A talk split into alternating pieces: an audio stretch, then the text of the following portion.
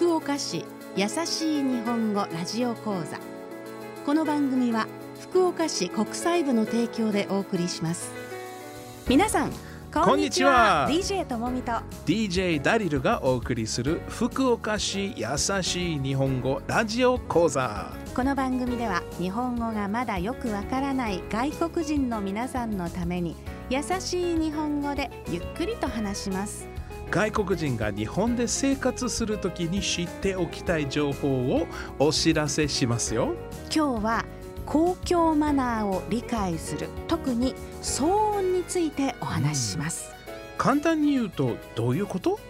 公共マナーとは社会で生活するときに気をつけるべきことです、はい。騒音とはうるさい大きい音のことですね。うん。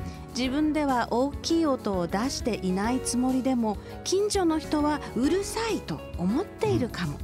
今日は音の大きさに気をつけて生活するということを一緒に考えましょう This program is for foreigners who haven't yet mastered Japanese. We'll stick to yasashi Nihongo or kind and easy Japanese while speaking slowly so you can understand. On today's show, we'll be talking about kokyo mana or public manners. In particular, rules about sound and noise. Okay, let's begin. ートやマンションなどの廊下はみんなが通る場所です。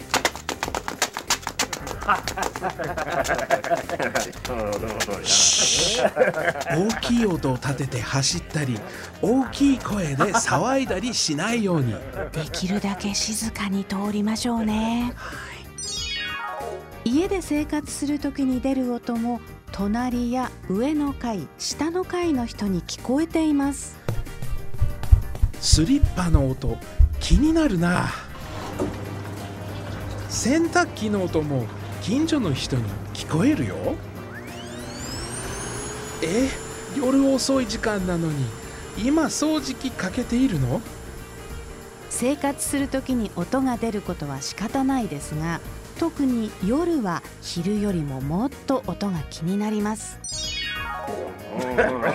お隣の人たちの賑やかに話をする声が聞こえてきますが。夜遅い時間なのに声が大きいよ。静かにしてほしいな。あ今度は音楽を聴き始めた。近所の人が寝ているかもしれないのにこれは困りますね。もううるさいよ。夜は近所に住む人の気持ちを考えて話す声や音楽などの音の大きさに気をつけましょう。特に窓が開いていると全部聞こえちゃうよ。外国人が福岡市で生活するときに知っておきたい情報をお知らせする福岡市優しい日本語ラジオ講座。今日は公共マナー特に騒音についてお話ししました、騒音とはうるさい大きい音のことです。うん、騒音が原因で近所の人と喧嘩になるかもしれません。そうならないように気をつけましょう。最後に今日のラジオ講座の大切なところを復習します。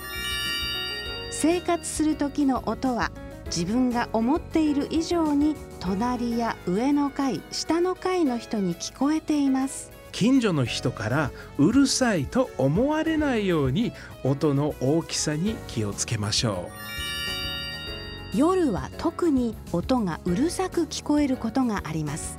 う音楽を聴くときはイヤホンやヘッドフォンを使うといいかも。人が話す声や掃除機洗濯機の音も夜は近所に聞こえやすくなります。